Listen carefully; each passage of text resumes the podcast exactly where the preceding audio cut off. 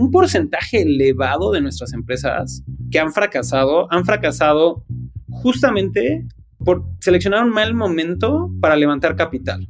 Y a lo que me refiero es, creen que ya tienen, o sea, como que ven que algunos números están creciendo, pero y, empiezan a sentir lo que le llamamos product market fit. Y entonces creen que es un buen momento para levantar capital, pero luego van a levantar capital y el mercado les dice como quizá todavía no tienes todo lo que se necesita.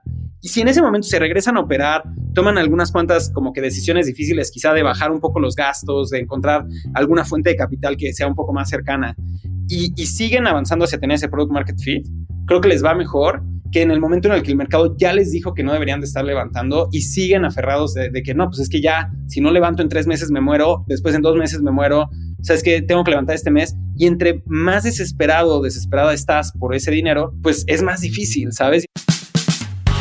Bienvenidos a Rockstars del Dinero, en donde estamos descubriendo que hacer dinero no es magia negra, hacer dinero es una ciencia. Hay una fórmula para crear y hacer crecer el dinero y en este programa la ponemos en práctica para convertirnos juntos en Rockstars del Dinero.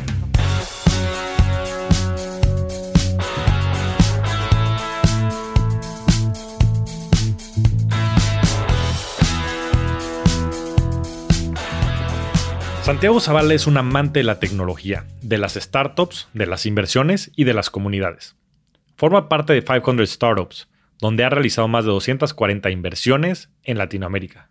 Es sin duda una persona cuya pasión y habilidades son la combinación perfecta para lograr empoderar a grupos de emprendedores que buscan crear un gran impacto en el desarrollo económico y social de la región.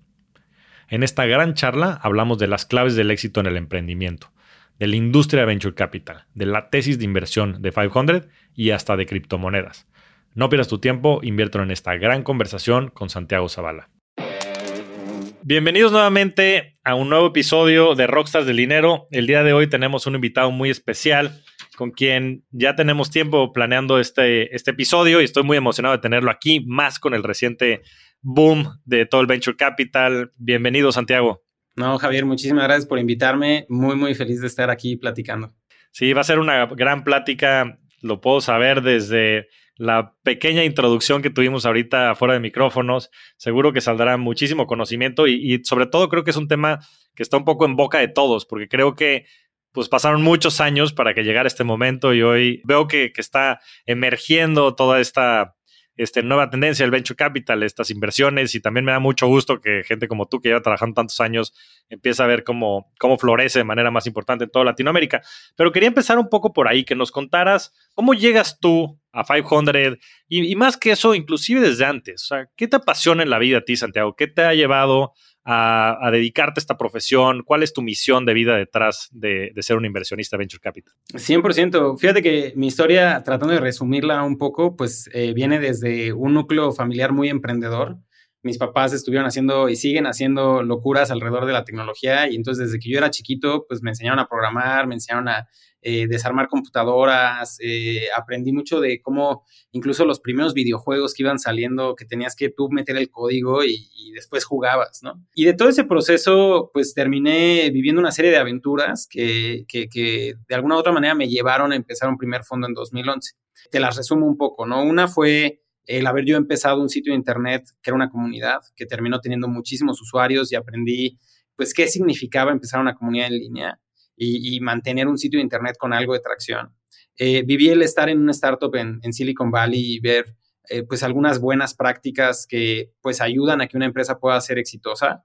Y también me tocó ver pues la creación de una comunidad de desarrolladores y de emprendedores en, en, México, ¿no? Entonces, como que en 2011 estaba terminando justamente ese ciclo de haber estado en el startup en Silicon Valley, había pues desarrollado mucho software en todo ese camino y veía la oportunidad de mercado que para mí en ese momento era evidente y dije, oye, pues es que necesitamos algo que motive a que existan más startups en, México en el momento, ¿no? Y luego, luego lo ampliamos un poco. Y curiosamente, digo, respondiendo cómo llegamos a 500, un amigo que conocía a los que habían empezado 500 en 2010, y esto, esto fue en 2011, pues me dijo, ya hay que mandarles un correo de que quieres hacer un fondo. Yo ni sabíamos realmente si queríamos hacer un fondo, estábamos peloteando ideas, habíamos hecho algunos experimentos, y enseguida 500 nos contestó, va, ponemos nosotros 100 mil dólares para que arranque.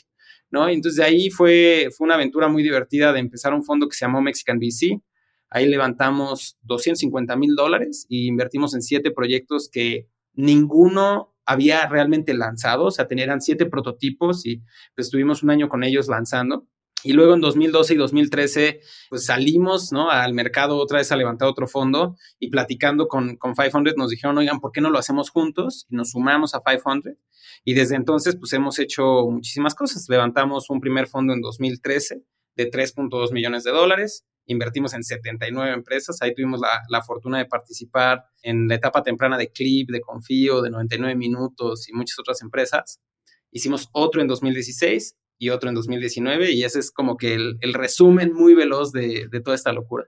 Pues sí, como dices, resumen, resumen muy veloz porque creo que hay muchísimo conocimiento y muchísimo aprendizaje detrás de todo esto, ¿no? Empezando desde tu casa, ¿no? Es, es algo que he visto que se repite mucho, papás emprendedores, papás que que fomentan ese tema de la tecnología. Tu hermano, que estamos comentando, que también es colaborador en Bitso, es parte de nuestros rockstars de ingeniería. Es bien importante, ¿no? Este tema de desde la misma casa empezar a, nutrir este espíritu emprendedor, este sentido de tecnología. ¿Cómo lo has visto tú desde tu caso? Sí, para mí, digo, mis padres e incluso ese ecosistema en el que me tocó, pues, rodearme, ¿no? Al principio de toda esta aventura, sin duda fue un constante camino que te quita barreras, ¿no? Que te abre un poco la mente.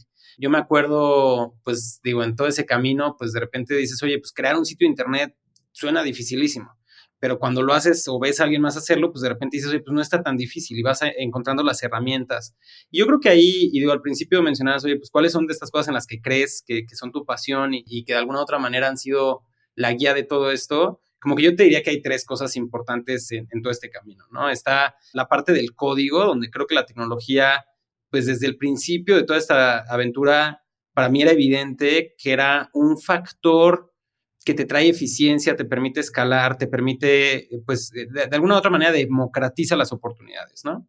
Luego está la parte de comunidad, que me parece que es bien interesante porque es, es otro factor eh, que permite la escalabilidad y pues obviamente el último y que es eh, pues el que da el título a este podcast, ¿no? En algún formato, pues es la parte del, capital, ¿no? Que también es otro recurso muy importante para echar a andar todas estas cosas y entonces creo que desde muy temprano en mi, en mi carrera, ¿no? Pues haber encontrado ejemplos de estos tres diferentes... Eh, pues pilares con los que creo que vamos construyendo y entender que pues realmente digo es un camino, ¿no? Te va a tomar potencialmente toda una vida eh, ser un gran desarrollador y, entender toda la parte de tecnología o de creación de producto.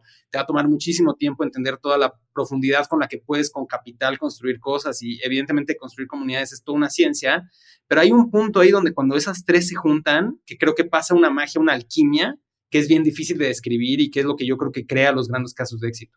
Pues qué, qué, qué, qué manera tan clara de, de comunicarlo y, y, no puedo estar más de acuerdo. Que esto me lleva a un tema que no quiero entrar todavía, pero que abordaremos, que es el tema de cripto. Claro. Pero antes de eso, me llama mucho la atención, pues que ya lleves pues, 10 años en, en este proyecto, el cómo empezaste con 500, que les mandaste un mail, pero sobre todo, pues haciendo un poco mis matemáticas aquí, que cuando empezaste este proyecto tenías 25, 24, 25 años, ¿no? Y que además ya habías trabajado en una startup en Silicon Valley y armado también proyectos en línea. ¿A, qué edad empezaste eh, a, hacer estos experimentos de emprendimientos? Sí, pues mira, yo nací en el 86, ¿no? Entonces ya con eso puedes ahí poner una, cronología. Y yo me acuerdo en el 99 y en el 2000 estar haciendo mis primeros eh, experimentos de aprender HTML y en herramientas como GeoCities tratar de hostear una página, ¿no? Y creo que fue en 2001, entonces cuando yo tenía pues ahí 14, 15 años, ¿no? Y 16, eh, empecé un fondo, un, foro que se llamaba culture.com.mx y que literalmente tenía una línea de teléfono y una computadora conectado en el closet de mi cuarto y de ahí hosteábamos la página, ¿no? Y yo, pues imagínate qué tan novato estaba en todo el mundo de la, de la programación que yo me fingía que me quedaba dormido y a las 2, 3 de la mañana ponía mi alarma y a esa hora me despertaba y programaba directo en los archivos de, pues, de producción. ¿no?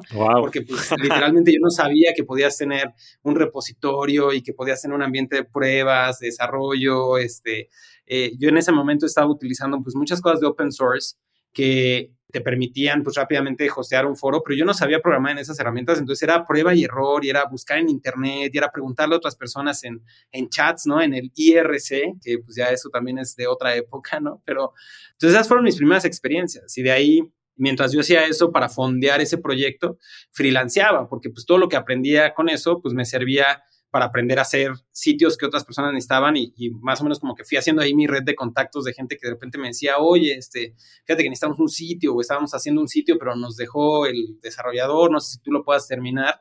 Y de ahí fue que fuimos avanzando pues, pues en ese pequeño proyecto consiguiendo dinero para fondear lo que queríamos seguir construyendo. Nunca lo vimos realmente como un negocio y, qué bueno, porque yo creo que en ese momento todavía estaba muy joven como para tratar de, de verlo, ¿no? Como todo un negocio. Y de ahí, pues ha sido un camino de siempre seguir programando, conociendo a más personas, empezando todo este tema de comunidades. Yo creo que para cuando, digo, haciendo cálculos ahí leve, yo creo que para esos 24, 25 años cuando empecé Mexican VC, yo creo que ya llevaba unas 10.000 horas de programación. Wow. No, pues eso hace toda la diferencia. Y ese conocimiento que tienes de la tecnología, porque creo que eso sí marca una gran diferencia, pues no nada más en los emprendimientos, sino también en las inversiones. Y a ver, ¿qué, aprendiste trabajando en Silicon Valley? O ¿Cuál fue tu mayor aprendizaje trabajando allá y cómo llegaste allá? Pues la historia de cómo llego allá, yo en, en 2008 trabajamos aquí en una empresa que se llamaba CIMA-CI, donde tratamos de hacer una red social profesional para América Latina antes de que LinkedIn se volviera, pues, ganar a todo ese mercado. Y pues tristemente fracasamos, ¿no? Cometimos pues todos los errores que alguien comete en su primer proyecto de ese estilo, aprendimos, este, echamos a perder. Y entonces yo justo cuando cerramos ese proyecto, eh, me quedaba un semestre y era justo verano, eh, yo estaba estudiando mecatrónica. Y entonces me voy a, a Silicon Valley y ya había conocido a unas personas que estaban iniciando una empresa y de alguna u otra manera les dije, como, oigan, ustedes están empezando, eran dos desarrolladores eh, y emprendedores de allá con muchísima experiencia, que llevan muchos años construyendo empresas. Y yo los había visto, ¿no? En diferentes eventos y diferentes cosas y, les mandé un mensaje como de que, oigan, sé que están empezando una nueva empresa, me encantaría trabajar con ustedes. Y me dijeron como, oye, ¿sabes qué? Este, está padrísimo, pero todavía no estamos reclutando gente, estamos todavía como que dándole forma al proyecto. Cuando, si quieres, dentro de tantas semanas podemos eh, tomarnos un café, ¿no? Para conocernos, ni siquiera como realmente una entrevista, o sea, nada, era como que una introducción. Y, yo había visto, lo que ellos estaban tratando de hacer eran juegos serios para investigación de mercado, ideación y toma de decisiones, que es como un tema bien interesante de cómo, cómo los juegos los puedes ver como una manera de abstraer y cambiar el contexto de la gente y ponerlos a pensar con otro chip, ¿no? Y digo, pues ellos habían hecho un poco de eso en consultoría de Aya y algunas otras cosas de manejo de proyectos y estaban empezando una empresa solo de eso. Y a mí me parecía súper interesante. Entonces, en el sitio vi exactamente como lo que estaban prometiendo como un primer prototipo cuando lanzaran. Y pues se me hizo fácil, ¿no? Es la, frase así súper ridícula, pero se me hizo fácil que me dijeron, oye, pues nos vamos a ver en, no me acuerdo si eran tres o cuatro semanas. Entonces yo esas tres o cuatro semanas, pues me construí ese MVP. O sea, me construí literalmente lo que yo había visto que ellos querían construir. Entonces llego a la reunión y me dicen, oye, pues mira, todavía no estamos contratando, pero si quieres te podemos hacer una entrevista técnica para que cuando empecemos a contratar, pues ya, ya hayamos avanzado un paso, todavía no sabemos cuándo. Le dije, sí, sí, sí, está perfecto, me encantaría, pero, pero déjenme los últimos 15 minutos de la reunión porque les quiero mostrar algo. Entonces estuvimos como 45 minutos de que me hicieron una prueba en un pizarrón donde me, me hicieron como que ya sabes de algoritmos y de diferentes cosas como para ver pues, más o menos cómo pensaba en el tema de programación. Y al final me dicen, oye, pues a ver, nos habías pedido 15 minutos, muéstranos lo que nos querías mostrar, ¿no? Entonces abro la, la, computadora y les muestro y, pues como que se echan para atrás y es como que, wow, o sea, esto es lo que estamos construyendo. Ellos lo estaban haciendo en otra tecnología, con otro alcance, obviamente con mucho más del entendimiento del negocio, pero el prototipo pues realmente mostraba un interés que, pues hoy volteando hacia atrás pienso como que no manches, o sea, si alguien llegara conmigo y me demuestre esa cantidad de interés, pues le tienes que poner atención, ¿no? Entonces, o sea, al final me dijeron, no sabes qué, vamos a cancelar unas reuniones, nos quedamos platicando ese día, terminé trabajando eh, remoto desde México para ellos durante un semestre y luego me fui a trabajar con ellos durante un año como el primer empleado de esa empresa. Wow. No, pues qué gran, qué gran historia. Y, y después esto pues lo pego un poco con tu historia también con, con 500, ¿no? Yo creo que tener la valentía de presentar este tipo de cosas, tu prototipo, de mandar un, un email, así un cold calling en la época moderna, pues requiere bastantes agallas, ¿no? Eh, requiere huevos, como diríamos en México. Y creo que eso ha sido fundamental, ¿no? O sea, ¿qué, te esperabas cuando le estabas escribiendo a 500?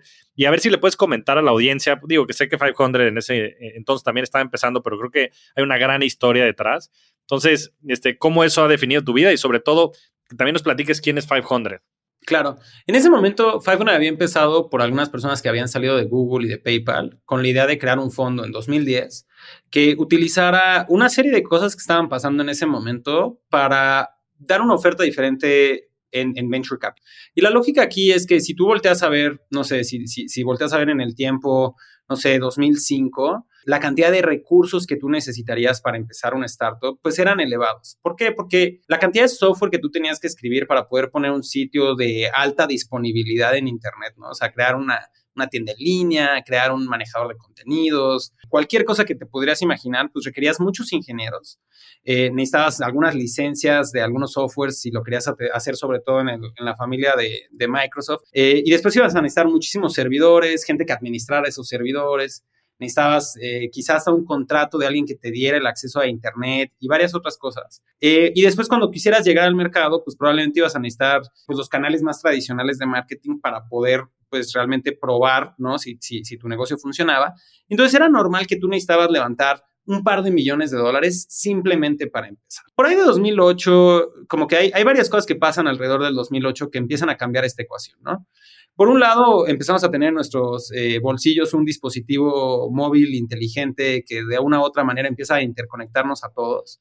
También ese, ese dispositivo empieza a dar como que un nuevo canal de comunicación. Y del otro lado, como que algunas herramientas como AWS, este sistema de servidores en la nube de Amazon, y digo, Microsoft tiene el suyo con Azure y hay varios otros, empiezan también a darte la oportunidad de que tú pudieras hostear tu, tu, software sin tener que ser dueño de los servidores y solo pagar por lo que utilizabas. Y como cuando estás empezando utilizas poco, pues muchas veces pagas muy poco. Pues todo ese tema genera que por ahí del 2010 tuvieras, empezaras a tener redes sociales y empezaras a tener una manera de targetear anuncios. ¿No? Y de que pudieras decir, oye, yo no quiero pagar un anuncio de televisión cuando no sé quién me va a usar, pero pues déjame pongo 5 dólares para ver si alguien, ¿no? sabes, en, tal barrio, de tal edad, pues, le interesa esto y puedo rápidamente iterar con eso. Entonces, eh, todo eso como que también sumado con un crecimiento impresionante de todo el tema de, software libre que de alguna u otra manera vino a revolucionar la manera en la que desarrollamos software y que todo ese software libre empezó a ser mucho más sencillo el desarrollo web, de repente dio esta situación donde pues realmente tú puedes ir y construir un negocio con mucho menos dinero, ¿no? O sea, incluso hoy, si alguien quiere empezar un negocio y vender en Internet, pues es probable que lo pueda hacer con muy poco dinero y muy poco tiempo. O sea, literalmente en lo que alguien escuche este, este podcast, probablemente podría entrar a Shopify, crear una cuenta y empezar a vender, ¿no? Eh, lo cual es una locura. O sea, si regresas 10 años no se podía hacer eso. Y entonces 500 nace con esa, con esa intuición de que esto iba a cambiar. Y entonces dice, oye, ¿sabes qué? Si, si, si de repente tú necesitas menos capital, pues podemos invertir en una etapa temprana, podemos invertir más rápido y podemos invertir en un, en un eh, portafolio más diversificado. Entonces, lo que lograron con eso es decir, oye, pues me voy a adelantar. En vez de los fondos que quieren invertir uno o dos millones de dólares, pues me voy a adelantar con gente que quizá con 50 mil, 100 mil dólares, pues ve un atractivo de poder empezar a trabajar en conjunto. Y en vez de hacerme pues muy fuerte en ser una fuente de capital, me voy a hacer una fuente de poderte ayudar a construir tu empresa. Y entonces empiezan a hacer una serie de, de ejercicios alrededor de cómo le ayudas a una empresa en esa etapa, pues a resolver lo que tiene que resolver en esta etapa y llegar a una siguiente etapa y ahí sí ya levantar más capital, pero pues ya con más avance, entonces puedes justificar una mayor valuación, entonces tienes menos dilución y tienen todas estas diferentes ventajas, ¿no? Entonces, yo me había inspirado mucho por tres proyectos grandes, ¿no? Por Y Combinator, que había empezado creo que ocho años antes, por Techstars, que también empieza eh, más o menos en esa época, y por 500. Y pues por azares del destino, pues 500 fue el donde terminamos teniendo ese contacto y terminamos pues generando esa relación primero a través de Mexican VC y ya después eh, con nosotros, ¿no? Para, para, darte una idea de, de 500 a nivel global, eh, cuando yo los conocí en 2011, ellos habían hecho un primer fondo, que era un fondo de 29 millones de dólares, y nosotros fuimos el primer fondo temático que fuimos parte de 500, o sea, literalmente somos 100% parte de 500, y a partir de ese momento les mostramos que ellos podían pues encontrar a personas como nosotros para administrar fondos con eh, tesis de inversión específicas, ya sea una geografía, o a una etapa o a una industria. Y hoy, 11 años después, pues somos un equipo de 150 personas que hemos hecho más de 20 fondos, tenemos 2.700 empresas en el portafolio y pues orgullosamente tenemos eh, pues realmente, ¿sabes? Un crecimiento en todo lo que hemos ido haciendo que nos permite hoy pues tener una práctica global de venture capital eh, de una manera que pues nos sentimos muy cómodos con la manera en la cual eh, hemos aprendido qué es lo que necesita una empresa en esa etapa inicial y podemos ser, pues creemos muy buenos partners para todos los emprendedores y las emprendedoras que quieren iniciar una empresa que tiene que ver con tecnología y que tiene este apetito de construir algo global.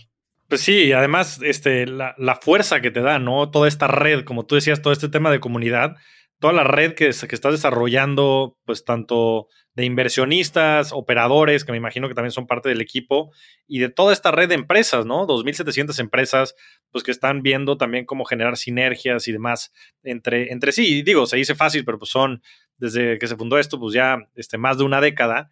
Y, y, qué chingón y qué orgullo también que ustedes hayan sido pioneros en este nuevo modelo que después pudieron empezar a escalar a nivel global.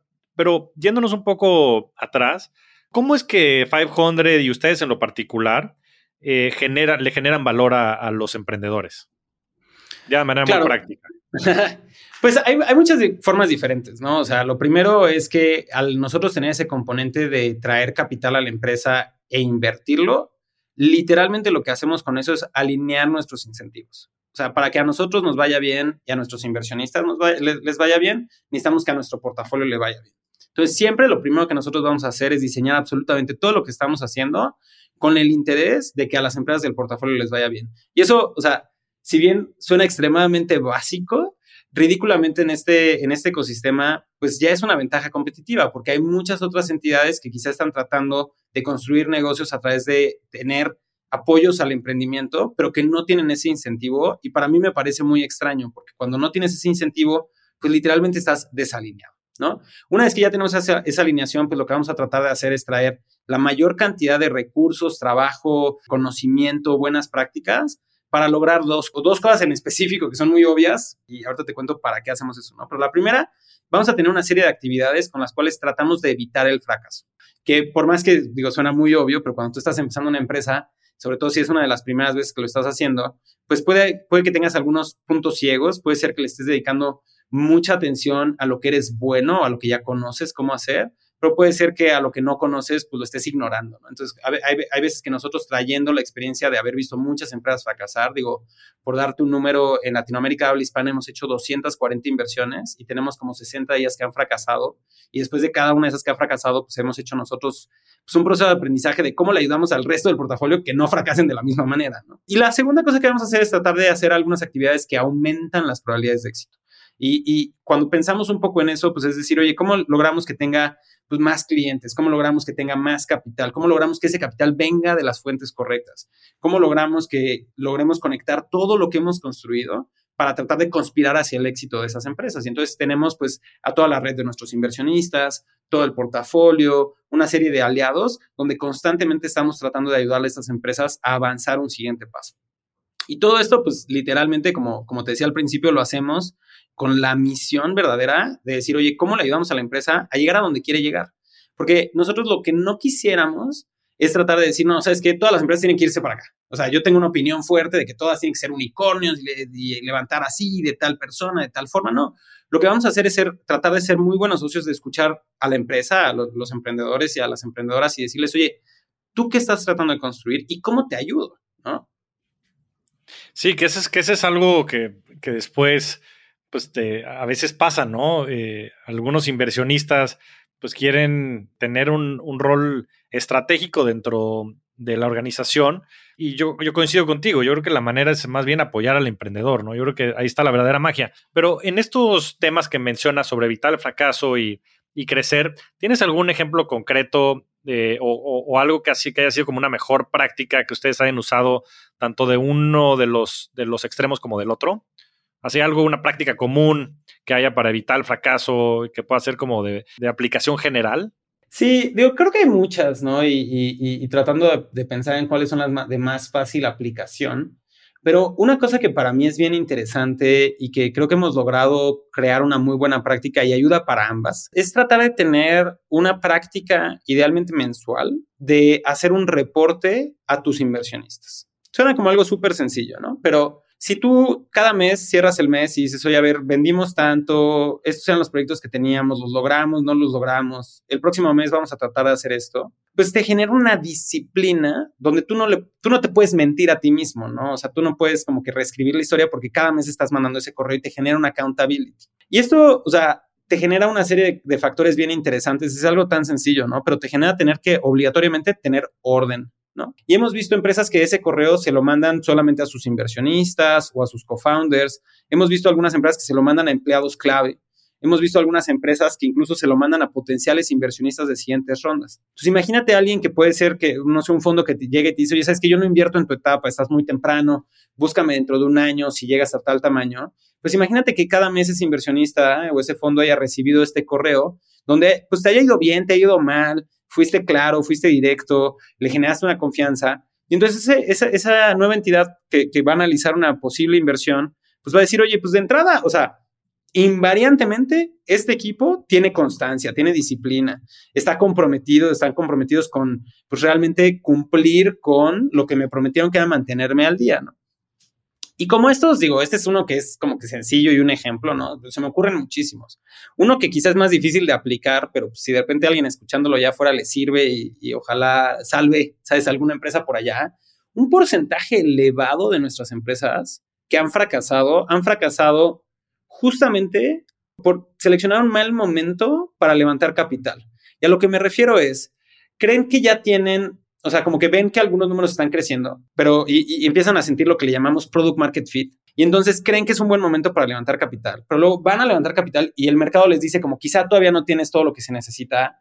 Y si en ese momento se regresan a operar, toman algunas cuantas como que decisiones difíciles, quizá de bajar un poco los gastos, de encontrar alguna fuente de capital que sea un poco más cercana y, y siguen avanzando hacia tener ese product market fit, creo que les va mejor que en el momento en el que el mercado ya les dijo que no deberían de estar levantando y siguen aferrados de, que no, pues es que ya, si no levanto en tres meses me muero, después en dos meses me muero, o sea, es que tengo que levantar este mes y entre más desesperado o desesperada estás por ese dinero, pues es más difícil, ¿sabes? Y entonces hemos tenido muchas empresas que se quedan en ese momento donde ya tenían un poco de avance, quizás si hubieran seguido como que terminando de perfeccionar eso para que realmente pudieran mostrar el potencial, les hubiera ido mejor, pero pues, del otro lado pues, ni tuvieron todo lo necesario para ganar con el negocio, ni tuvieron todo lo necesario para levantar esa ronda y se quedaron en medio. Y suele pasar, ¿eh? Yo que también tengo pues más de afición y, bueno, algunos proyectos ya un poco más profesionales en temas de inversiones, este, lo ves bien seguido y muchas veces es por este tema del product market fit y otras veces es por falta tal vez de conocimiento financiero,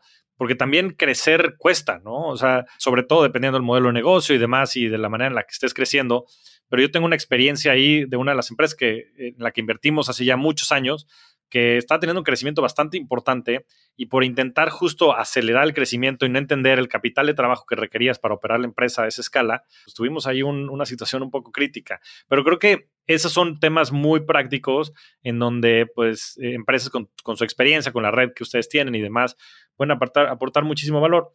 Ahora, desde el punto de vista de las inversiones que ustedes realizan, pues sé que siguen todo un proceso, ¿no? De pitches, de, empresas que se acercan con ustedes y demás, que pues es, un modelo que también eh, practica mucho Y Combinator y alguna de estas empresas que mencionaste. ¿Cómo, sería el proceso si yo soy un emprendedor y me acerco con ustedes y les quiero pichar la idea este, a partir de, son pre-seed, seed, que, expliquemos un poquito todo eso, o sea, qué empresas pueden aplicar con ustedes, cuáles no, y cuál es el proceso, si van a invertir, cómo invierten, en fin, que puedas platicar un poco todo esa primera parte de las inversiones.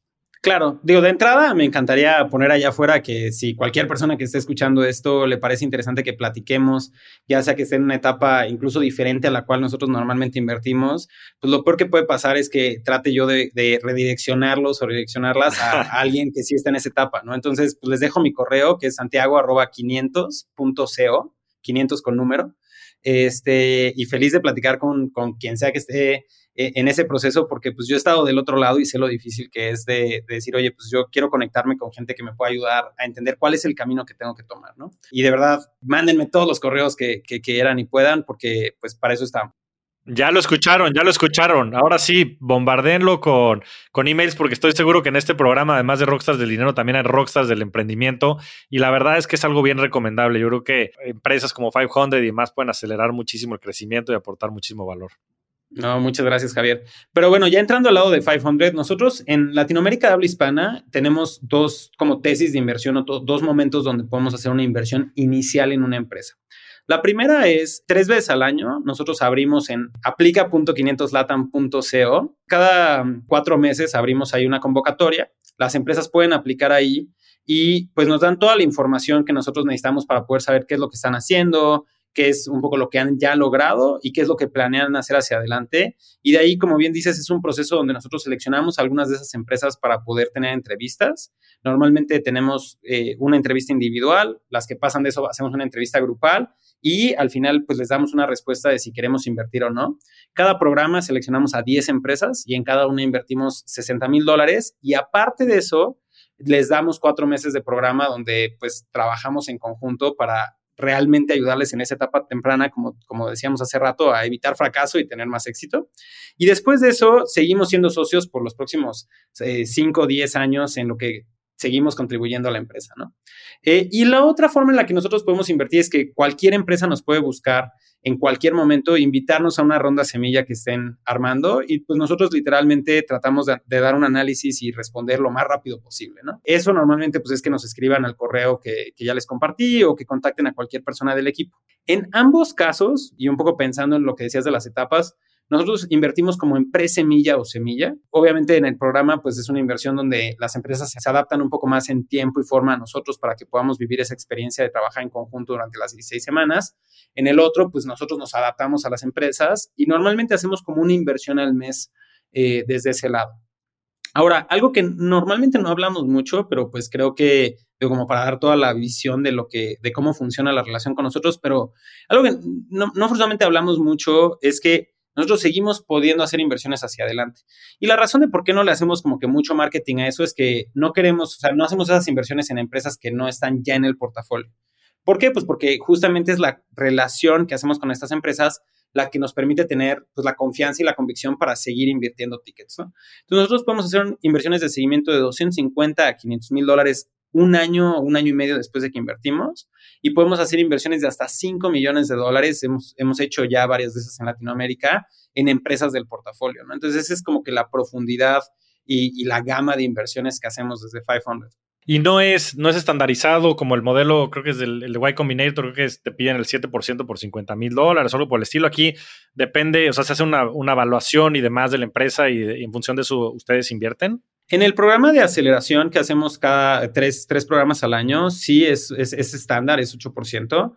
En las inversiones que hacemos directo, no, pues realmente nos invitan a una ronda y nosotros evaluamos a la empresa en el contexto pues de esa evaluación o esos términos que nos estén ofreciendo y normalmente esperamos que haya quizá ya alguien poniendo esos términos, ¿no? Lo que le llaman un lead investor. En las inversiones subsecuentes también es lo mismo. Nosotros decidimos y participamos en una ronda de levantamiento donde normalmente hay un lead investor poniendo los, los términos y ahí nosotros nos acoplamos a esos términos. Y, de los casos que, mencionabas al principio del programa, este, Clip, em, Confío y demás, ¿Cuál, cuál, o sea, por cuál de, los, de las dos rutas entraron y de manera general, qué porcentaje de las empresas dirías que entra por una y la otra? Históricamente era el 90% que entraban a través del programa y el 10% que hacíamos en directo. Ese porcentaje está cambiando, estamos aumentando el porcentaje de empresas que hacemos eh, de manera directa. Yo te diría que ahorita es un 20-22% de nuestras inversiones que hacemos de manera directa y 78-80% a través del programa. De las inversiones que, que platicábamos al principio,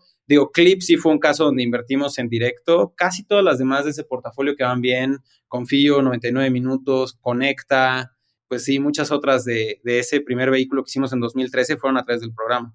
Ah, pues qué bien, pues yo creo que eso habla por, por sí mismo, ¿no? O sea, yo creo que es, es un tema bien, bien relevante.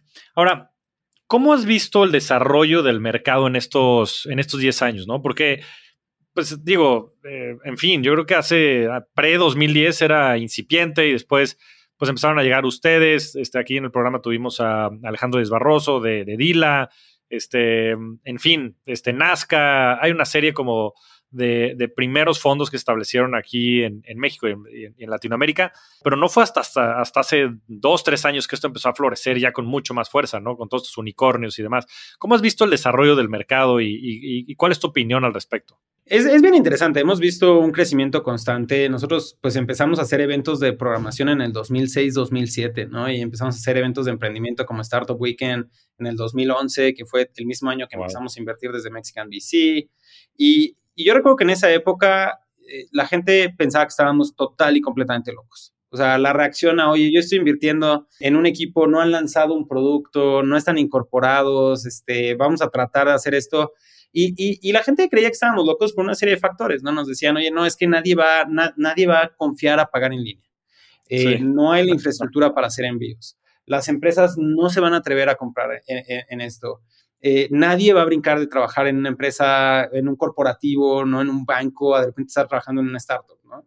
Y hoy, pues, todo eso lo vemos, ¿no? Y lo vemos todos los días y, y es bien emocionante, ¿no? Entonces, pasamos de, que la gente pensaba que estábamos locos y casi que nos quería evitar, a que la gente nos veía casi como de que, ah, mira, es, como, como si estuviéramos haciendo malabares, ¿no? Ah, mira, están tratando de hacer innovación, ¿no? Este, a un momento donde la gente decía como que, ay, güey, pues como que empieza a ver como que algo, ¿no? Y yo creo que hoy empieza a ser un poco lo contrario, ¿no? La gente de repente hasta nos busca, ¿no? nos dice, oye, quiero conocer cómo lo hicieron y empezamos a ver eh, una situación bien bonita y bien interesante donde incluso empresarios muy tradicionales que vienen de muchos otros backgrounds, pues empiezan a tener que abrir la mente y decir, oye, a ver, o sea, ya empiezo a entender, pues que sí, se está eh, volviendo más competitivo el mundo y esa competencia parece que se está luchando en un campo de batalla que no conozco. Entonces tengo que pues ir y educarme, ¿no? Y, y, y con una mente abierta y con humildad, pues llegar a preguntar, oigan, pues cómo se juega este nuevo juego. Entonces yo creo que estamos justo en ese punto, ¿no? Donde, donde pues, incluso la pandemia creo que aceleró, ¿no? La adopción de, pues, herramientas digitales, la confianza en los métodos, métodos de pago.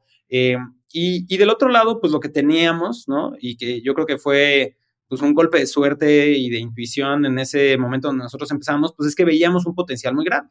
Y ese potencial ahora lo empiezan a ver inversionistas internacionales que tienen toda la experiencia del mundo y empiezan a decir, oye, pues ¿por qué no habían estado invirtiendo en esto? Si hay todo un mercado y evidentemente pues quien, quien construye una mejor solución digital pues va a poder ir y pues generar potencialmente muchos retornos, ¿no? Y entonces hoy, pues al contrario, vivíamos un momento donde no pasaba nada y de repente ahora, es de verdad que cada día parece una semana, ¿no? Y, y, y, casi que un mes de como estábamos hace, pues siquiera hace uno o dos años.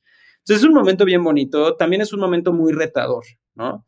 Porque pues e, el ecosistema está creciendo mucho más rápido que cualquier entidad, que cualquier persona, que la capacidad de cualquiera. Y entonces como que también pues es un poco, no quiero decir retador, pero es bien interesante, ¿no? De que de repente dices, oye, pues yo conocí a todo el mundo en, eh, que estaba haciendo startups en mi ciudad eh, y ahora pues de repente ya no, y de repente alguien que llega nuevo y que trae más energías y que de repente dice, oye, pues entonces, como que eso creo que está retando a todos los jugadores del ecosistema a que nos replanteemos cómo podemos agregar más valor, cómo podemos hacer mejor nuestro trabajo, cómo podemos ser más relevantes, ¿no? Y más cuando tienes, pues evidentemente, jugadores internacionales con mucho capital y mucha experiencia y, tienes, eh, pues evidentemente, emprendedores y emprendedoras con mucha experiencia que se están formando en cada uno de los startups de la región, que hoy salen y dicen, oye, pues yo, pues ya no necesito ayuda en esto básico, ¿no? Necesito ayuda en lo que sigue.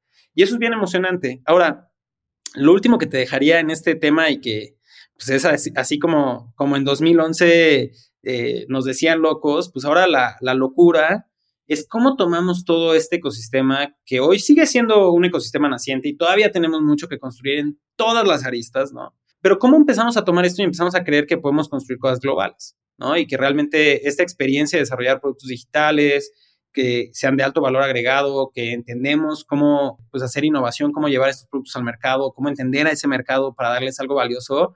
Y de repente empezamos a construir cosas que digas, oye, pues esto no es para Latinoamérica, es para el mundo. Y, tenemos ejemplos, ¿no? definitivamente no quiero decir que no. Eh, creo que definitivamente hay startups de Latinoamérica que han puesto allá, allá, allá arriba el nombre, pero pues hoy el 99% de los proyectos que nosotros vemos en Latinoamérica siguen siendo para Latinoamérica y me encantaría, y digo, voy a escuchar este podcast en cinco años, te lo juro, este, y vamos a ver que ese número pues va a ser diferente. Estoy de acuerdo, estoy de acuerdo. Y, ojalá que, que Bitso y, y, demás, en donde también colaboro, pueda ser parte de esa lista. Porque tienes toda la razón. Ahorita que lo estaba pensando, y me voy para atrás porque me acuerdo de estos Startup Weekends y demás, y la verdad es que sí nos veían, y yo me incluyo porque yo estaba este, adjunto desde GBM, pero también mucho con este espíritu emprendedor este, como locos, ¿no? Este, de hecho, pues ahí conocí a, Pablo y a Daniel de Bitso en un hackathon que hicimos en 2014, creo, de, con la gente de Catapulta. Me acuerdo pues, era una comunidad pequeña, ¿no? No, no más de 100 personas. Y en ese, en ese hackathon regalaron este, un Bitcoin, imagínate, ¿no? Hoy este, cerca de 50 mil dólares de premio, en su momento valían 200 dólares, pero es como dicen, ¿no? Primero, first they laugh at you, primero se ríen de ti, después pelean, después se juntan y después, y después ganas, ¿no? Y, en la parte regional es, es, bien importante, ¿no? Creo que ya vamos un paso más allá porque ya no son empresas mexicanas o empresas argentinas, sino son empresas latinoamericanas.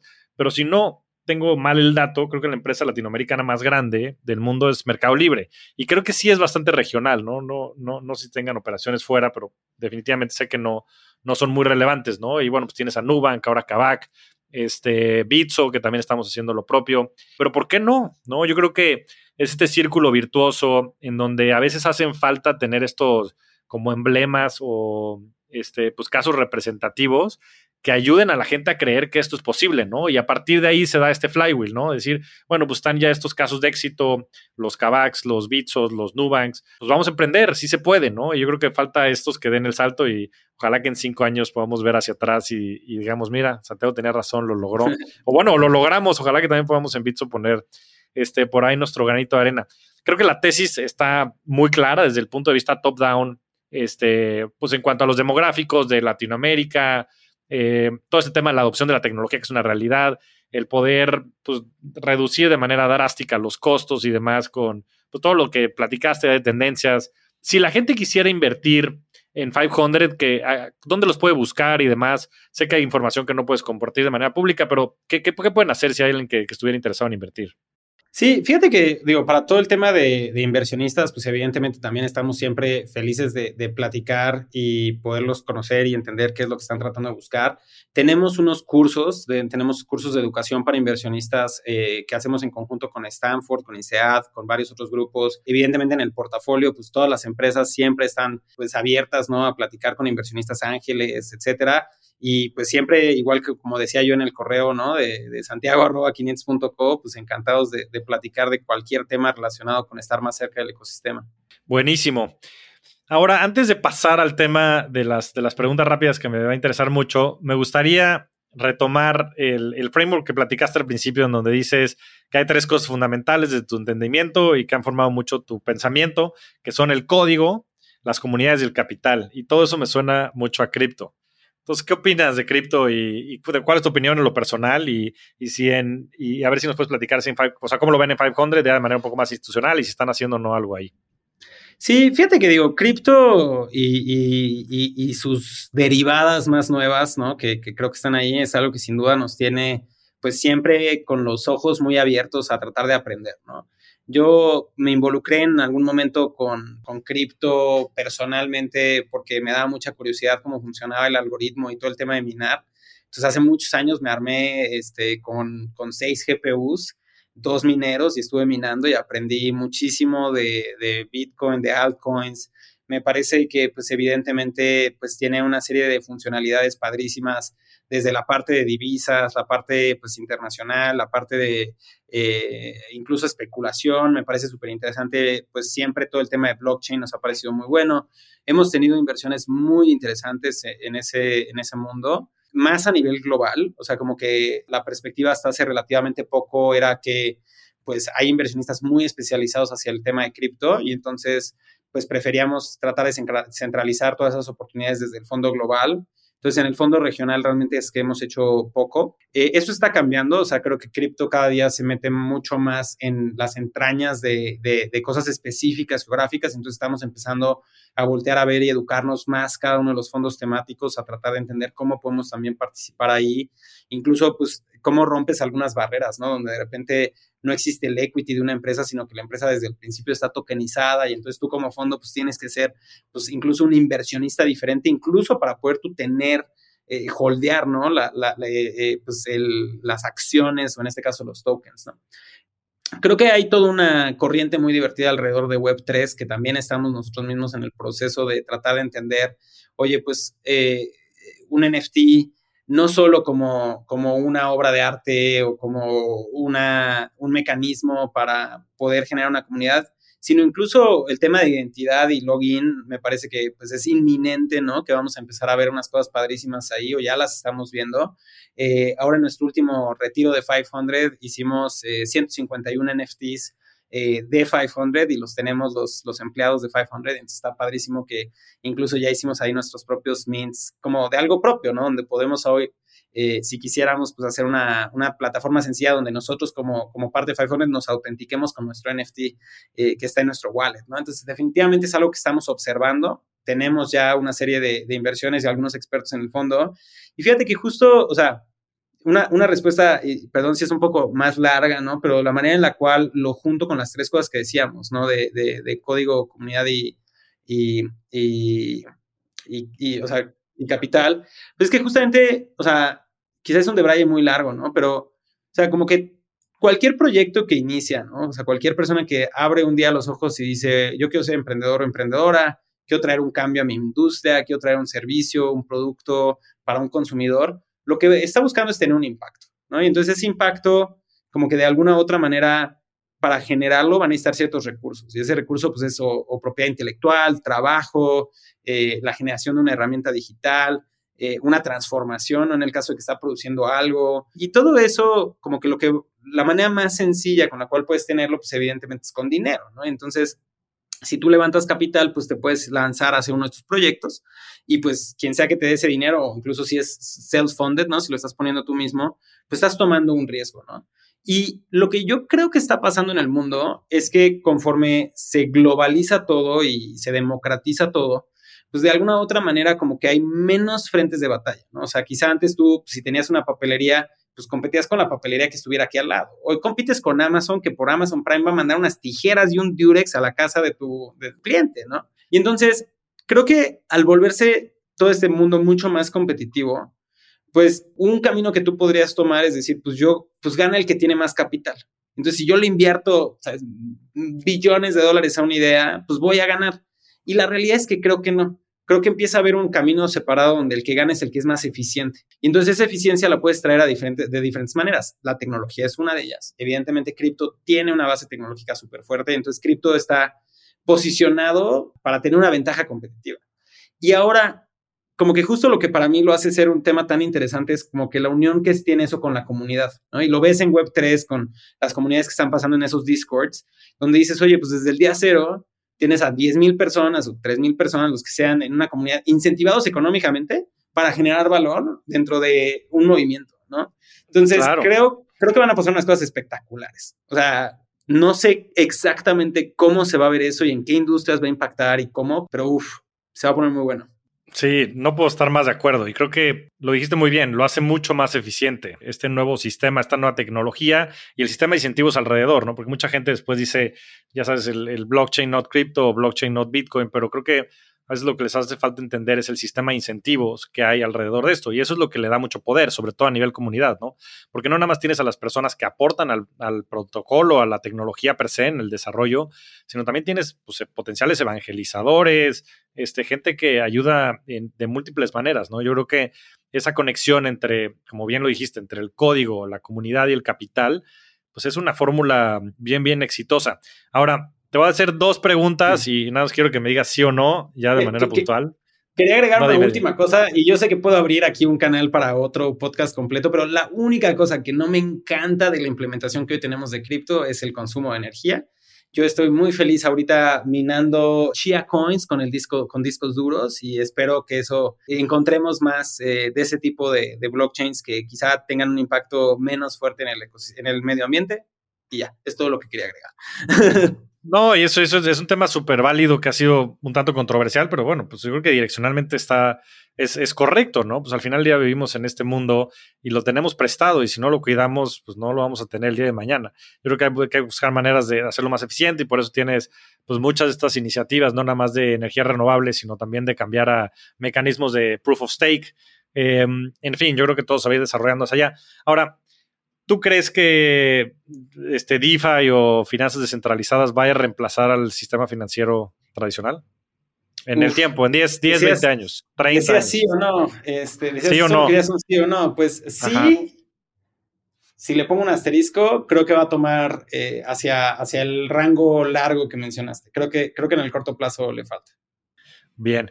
Y la otra pregunta, o sea, ¿a qué le ves más probabilidad tal vez en un rango de cinco años? Y sé que muchas de estas cosas son aventurarnos, pero si hoy estuvieras invirtiendo 100 pesos, eh, ¿crees que esto se, ¿qué crees que sea una probabilidad más alta de que eso sea 10 veces más o 10 veces menos? O sea, que esos 10 pesos sean 1000 o que esos 10 pesos sean, perdón, esos 100 pesos sean 1000 o esos 100 pesos sean 10 en un horizonte de 5 años. ¿Dónde lo estoy invirtiendo? ¿En cripto? En el, digamos, ajá, en, el, en cripto en general, ¿no? En, en, digamos que un índice que tenga las, a las monedas más representativas por, por evaluación de mercado, para no este, circunscribirnos a, a, Bitcoin o Ethereum o las grandes. No, pues yo creo que va hacia arriba. Y la última, Bitcoin o Ethereum. Eh, depende para qué. Como inversión en los próximos cinco años. Eh, digo, creo que, o sea, todas las preguntas que vengan hacia adelante que tengan que ver con inversión vienen con el esto no es un consejo de inversión ni consejo legal ni contable y esto es solo una representación de lo que pienso personalmente, pero eh, pues creo que te tendría que responder con, con, mi acción o con mis propias decisiones. Yo hoy holdeo Bitcoin y mi única exposición a Ethereum es a través de NFTs que tengo en la red de Ethereum, pero no directamente, entonces tendría que responder Bitcoin. Perfecto, perfecto. Oye, gracias por el disclaimer, ahora ya me lo sé completito. que nada más me sabía la parte de que esto no es una recomendación de, de inversión. Y bueno, y, tenía, tenía razón, ¿eh? Este, antes de que empezáramos el programa dijimos que a ver si lo podíamos mantener menos de una hora y se nos va a ir el tiempo. Pero qué buena conversación. Y yo creo que vamos a tener que hacer la versión 2 este, de puro cripto, porque se ve que también tienes mucho conocimiento y pasión al respecto. Ahora vamos a hacer, vamos a pasar a la parte de, de preguntas rápidas. Y la primera es, ¿cuál ha sido el mejor consejo que te han dado de manera general y quién te lo dio?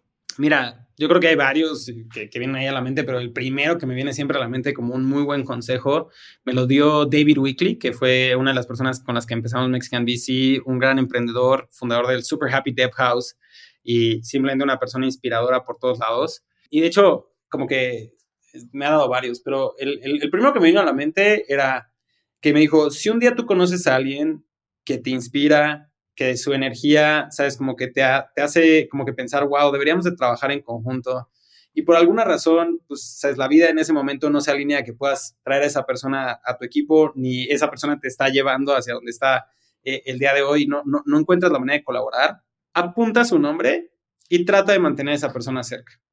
Y de verdad, no manches, o sea, qué buen consejo. Eh, yo creo que, pues, digo, todo este camino que hablábamos del emprendimiento de fondos de inversión, pues al final es de con quién compartes ¿no? ese camino y cómo construyes en conjunto. Y de verdad, yo, yo tengo mi lista, ¿sabes? De varias personas y de hecho eh, en diciembre le hablé a una de esas personas para tratar de que viniera a trabajar con, con, nosotros y lamentablemente sigue en la lista, ¿no? Pero, este, Pero ahí, seguirá, ahí seguirá, ahí seguirá, hasta, Que, hasta que termine trabajando, bueno, colaborando con ustedes, ¿no? Contigo en algún otro proyecto. o al revés, o yo, o yo yendo a, a, colaborar con algunas de estas personas, ¿no? Pero definitivamente creo que ese es un, un muy buen consejo porque te hace siempre tener los ojos como que abiertos a pensar que puedes ir y colaborar con, con personas increíbles que te inspiran y, y, también te mantiene como que con una barra muy alta de de, con qué personas quieres colaborar, sabes qué valores tienen que tener, qué energía, qué compromiso, etcétera. Qué, qué, buen consejo y no podría estar más de acuerdo. Ya me ha pasado también en lo personal y siempre estas cosas después no son coincidencia. Yo creo que el fomentar a la gente y el estimular estas relaciones después termina este, pagando este, muy buenos intereses. Ahora, el, siguiente es, ¿cuál es tu libro favorito? Solo uno. Uf, este, difícil seleccionar uno creo que, digo, como que una de las formas sencillas para mí, y regresando al ejemplo de Bitcoin, pues es una vez más decir como que cuáles las cosas que yo recomiendo y que hago que todo el mundo alrededor de mí trate de estar ahí.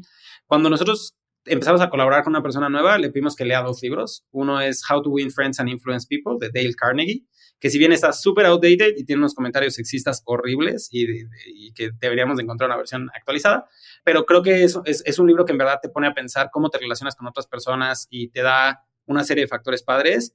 Y otro es una novela muy corta que se llama The Go Giver, que es un pequeño cuento de, de un vendedor que está tratando de llegar a su meta de ventas y en el Inter se topa con una persona muy exitosa que pues le da ciertos consejos alrededor del mundo de, negocios y que pues digo desde el nombre, ¿no? Te dice que no es un go-getter, es un go-giver y es bien interesante. Creo que esos dos son dos muy buenos libros que nos ayudan a tener un framework de cómo eh, colaborar eh, en nuestro equipo.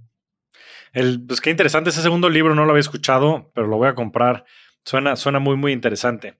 Eh, podcast favoritos. Podcast, uno, uno que tengas o tal vez un par. Fíjate que uno que me encanta y que me encantaría que alguien hiciera una versión en español y empezara a hacer esos análisis es este que se llama Acquired, que es un análisis de, de IPOs y adquisiciones de startups y de empresas grandes. Y es bien padre porque de verdad pues, se meten, ya sabes, al S1 y leen todo el IPO y eh, los números y esto y aquello. Y luego analizan algunos que pasaron hace mucho tiempo para analizar si fue una adquisición exitosa o no. Y la verdad es que es muy bueno. No, pues buenísimo. Ya hasta tengo yo eh, mañana tempranito para el ejercicio, me voy a escuchar este podcast. Eh, aplicaciones financieras que, uses con frecuencia, que, que te hayan funcionado a ti. Digo, uso Bitso. Este, Eso. Uso, uso GBM Home Broker también. Este, así que ahí este, él está completo. Eh, creo que mi herramienta financiera personal más importante y que regresando un poco al consejo que platicaba hace rato de los startups es Excel o, spreadsheets de Google y de verdad hacer un cierre cada mes, de decir, a ver, o sea, si, si, si, tienes, sabes, como que tus inversiones en diferentes lados, tenés esa disciplina de cerrar cada mes y decir, a ver, ¿cómo les fue? Eh, para mí esa es la más fundamental y no le he podido reemplazar con nada. Mira, no, y, créeme que por lo menos todo el departamento de finanzas, este, empezando por nuestro CFO, por nuestra CFO Bárbara este, González, no, no les podrías cambiar Excel por nada, ¿no? Este, pero justo el consejo financiero personal de ese lado es que trataras de ver tu propio, como que tus finanzas de la misma manera que lo ve un negocio. O sea, como esa persona que dices, oye, pues este, el Chief Financial Officer, ser el Chief Financial Officer de tu propia vida, ¿no? Y decir, oye, a ver, pues cómo fue un, fue un buen mes o fue un mal mes, fue un buen año, fue un mal año, ¿no? Y, dónde estamos parados. Entonces, creo que lo dijiste, no lo pudiste haber dicho mejor. Creo que tienes que ser el CFO de tu propia vida y creo que tienes que empezar por ti mismo, ¿no? Qué ironía después de esto de que existan todos estos offsites, ¿no? Este, de los proyectos profesionales que haces, que existan nuestros presupuestos, cortes de cajas, este, estados de resultados, you name it, y que no lo hagas para tu vida personal, ¿no? Como que parecería irónico, debería ser como al revés. Uno, uno, de los mejores inversionistas que conozco en Latinoamérica le escribe una carta anual a su familia. De la misma manera que, que, un Warren Buffett o un Jeff Bezos escriben su carta anual junto con los estados financieros anuales de su empresa y se las lee, o sea, la escribe y se las lee. Qué, buena práctica. Este, justo saqué un blog hace ya creo que dos años al, respecto. Yo también hago retiros y demás de manera personal y con, con, la familia para definir qué es lo que queremos convertirnos, ¿no? Y dentro de este ejercicio es, parte de, la disciplina el escribir esta carta. Pero creo que, creo que es lo mejor que puedes hacer porque tienes que empezar por ser accountable, ¿no? Contigo mismo y hacer accountable con, con la gente a tu alrededor. Yo creo que es la manera más fácil de lograr tus objetivos de vida, sean cuales sean. Ahora, ¿cuál es tu, cómo se ve tu portafolio de inversiones? ¿De manera porcentual? ¿Cómo, cómo, cómo, cómo inviertes tú? Pues nosotros tenemos que poner un porcentaje de todos los fondos que hacemos de, venture, ¿no? Entonces, este, pues estoy over, over, over exposed a, venture. Este, y, pues como que el, el, carry, que son los incentivos de los fondos que tú vas haciendo, pues también empiezan a tener una cierta como, que, como predictibilidad y, los deberías de empezar a, medir como un asset, ¿no? Entonces, si tú volteas a ver, eh, los endowments grandes de Estados Unidos tienen, no sé, 19 a 23% en private equity, la mitad de eso es venture, ¿no? Entonces, como que dices, oye, pues si el mejor, los mejores inversionistas del mundo con su mejor distribución tienen 9, 10, 11% en, en venture, nunca te deberías de pasar de ahí, ¿no? Y si eres un inversionista más pequeño, con menos diversificación y otras cosas, probablemente deberías estar en el 1 o 2%. Yo estoy como en el 90 y algo por ciento. Y es la naturaleza de, de quién soy, ¿no? Pero bueno, eso como dices, alinea incentivos, ¿no? Yo creo que, o sea, habla muy bien de ti de cara pues, a, los a tus inversionistas y a, y a, los emprendedores a los que le estás invirtiendo. Claro. Y luego, del lado del otro porcentaje, pues no me queda como que hay un conflicto de interés muy grande de invertir en empresas de tecnología por una serie de razones diferentes. Y pues también creo que si me viera a mí mismo como un negocio, como lo decía, como el CFO, pues también tendrías que decir, oye, pues ya estás overexposed a, no solo a venture, sino a tech, ¿no? En general, porque pues parte de los incentivos de, venture que tengo también son globales, entonces como que tienes ya esa exposición. Entonces todo lo demás, o sea, tengo una pequeña participación de, de en cripto que pues fue más de esa época de minar y otras cosas y que digo, pues cripto ha crecido, entonces está padre. Eh, y, lo que tengo más, entre comillas, líquido, lo tengo mitad y mitad en, en Berkshire, que me parece que, que es un buen, eh, definitivamente la, la, escuela de Warren Buffett me parece una buena, una buena escuela y creo que me da una diversificación muy diferente. Eh, y la otra mitad la, tengo en Fibra Monterrey. Me parece que es un, es un buen mecanismo para poder tener una pequeña renta mensual, ¿no? Qué interesante. Mira, digo, lo, lo, de, lo de Buffett creo que hace todo el sentido del mundo y, de repente se nos olvida, ¿no? Porque pareciera que ya todo es el mundo de tecnología y demás. Digo que Buffett además creo que es el mayor inversionista en Apple y en otras cosas, pero bueno, también yo creo que este, hay, que hay que escuchar mucho a estos grandes inversionistas que... Y tiene, tiene Nubank también. ahora. Bueno, Nubank también, claro, entró, entró en la, la ronda anterior, poquito, creo que le metió 500 millones de dólares, ¿no? Este, en la ronda anterior, digo, pero es, un vehículo de 500 billones, ¿no? Entonces, como que. Pues sí, no pinta. este, sí, happy problems. pero, sí es una locura que tenga 5% de Apple, ¿no? Este, sí, e, esa es una de las mejores inversiones, yo creo que de la historia. Definitivamente.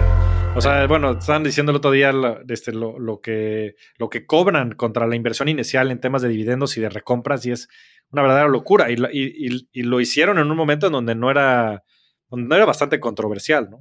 En fin, yo creo que siempre hay muchísimo que aprender de estos inversionistas y siempre hay que escuchar de todo. Ahora, la última pregunta. Eh, ¿Cuál ha sido tu mejor inversión? Y esto lo digo en el aspecto más amplio de la palabra. Sí, pues digo, en el aspecto más amplio de la palabra, pues creo que tener la terquedad de creer que Venture iba a funcionar. Este, el primer fondo que, que hicimos, Mexican VC, o sea, creo que, creo que digo, siempre que escuchas fondos de inversión, como que te imaginas que pues gente con plata va y arma fondos de inversión, ¿no? Como que es difícil que alguien sin plata se arme un fondo de inversión. Y ese fue nuestro caso, ¿no? O sea, yo tenía en ese momento una aplicación que me daba recurring revenue y me permitía pues casi vivir, ¿no? Sin, sin, sin o sea, y, tenía como 20 mil dólares ahorrados y pues poco a poco ese, ese número llegó a estar en negativo y entonces, pues realmente todo el dinero de ese fondo lo, levantamos, no, no es que hayamos nosotros mismos, em, y esa plata yo lo había ahorrado, ¿no? De estar este, trabajando. Entonces, como que para mí fue como que la apuesta de decir, oye, pues vamos a, poner esto, y después fueron varios años de no cobrar un salario, de eh, como que realmente estarle encontrando la vuelta a cómo empezar a tener una oficina, un equipo y otras cosas. Y pues creo que hoy, 10 años después, pues platicamos hace rato, pues creo que ha sido muy positivo. E incluso te diría que como que la parte más difícil sin duda ha sido mental, ¿no? O sea, no fue lo que apostamos, sino que todo esto que platicamos ahorita pues suena fácil o, suena rápido, pero pues cuando estábamos en 2011, 2012, 2013, 2015, pues veías ese portafolio y decías, oye, pues yo creo que estas empresas van para algún lado, pero pues no forzosamente, ni siquiera nos imaginábamos que pudieran estar donde están hoy, ¿no? Entonces sí ha habido, sí hemos superado incluso nuestras propias expectativas, lo cual pues es algo pues muy bonito, pero cuando regreso hace unos cuantos años y que pues esperar una década a ver si las cosas funcionan, pues no es cualquier cosa, ¿no? Entonces yo creo que eh, sin duda tener esa paciencia y terquedad. Qué gran respuesta. Este, creo que, creo que lo, lo, dices muy bien, ¿no? Es el famoso overnight success, 10 years in the making, literalmente. Sé lo mucho que has trabajado y lo contrarian que era esta apuesta hace 10 años y creo que por eso pues tienes mucho más mérito, Santiago. No, no me queda más que felicitarte por todo lo que han logrado y por lo que van a lograr hacia adelante y, agradecerte también la, invitación a este, a este programa. No, Javier, gracias por, tus palabras y sin duda encantado de haber compartido esto. Fue una conversación muy rica y eh, siempre como que, no sé, voltear atrás a todas estas ideas como que ayuda, ¿no? A tratar de entender y, realmente aprender de ellas. Y digo, pues eh, muchas gracias por darme la oportunidad de compartirla. Un gusto, un gusto. Y todos los emprendedores e inversionistas potenciales contacten a, Santiago. Allá tienen su, su, correo. También en redes sociales lo pueden encontrar. Y bueno, nuevamente muchas gracias por estar por acá. Muchísimas gracias. Muchas gracias a todos. Nos vemos semana a semana en este espacio para convertirnos juntos en rockstars del dinero. Yo soy Javier Martínez Morodo. Búscame en redes sociales como arroba Javier MTZ Morodo y suscríbete a Rockstars del Dinero en Spotify, Apple Podcast, donde sea que escuches tus programas. Agradecimientos especiales a todo el equipo de producción. Rockstars del Dinero es una producción de Sonoro. Cuéntame de economía. Nueva temporada. Nuevas voces. Cuéntame de economía. podcast que hará tu vida financiera más sencilla. Sencilla. Si tú eres de los que no sabe cómo ahorrar, qué subió de precio y por qué, cómo sacar un crédito o cómo entender el Temec, Cuéntame de economía es para ti. Aquí te lo contamos sencillo y a la carta. Cuéntame de economía para que la economía y el dinero no te hagan sufrir. Un episodio nuevo cada lunes en todas las plataformas de podcast y el canal de YouTube de Expansión.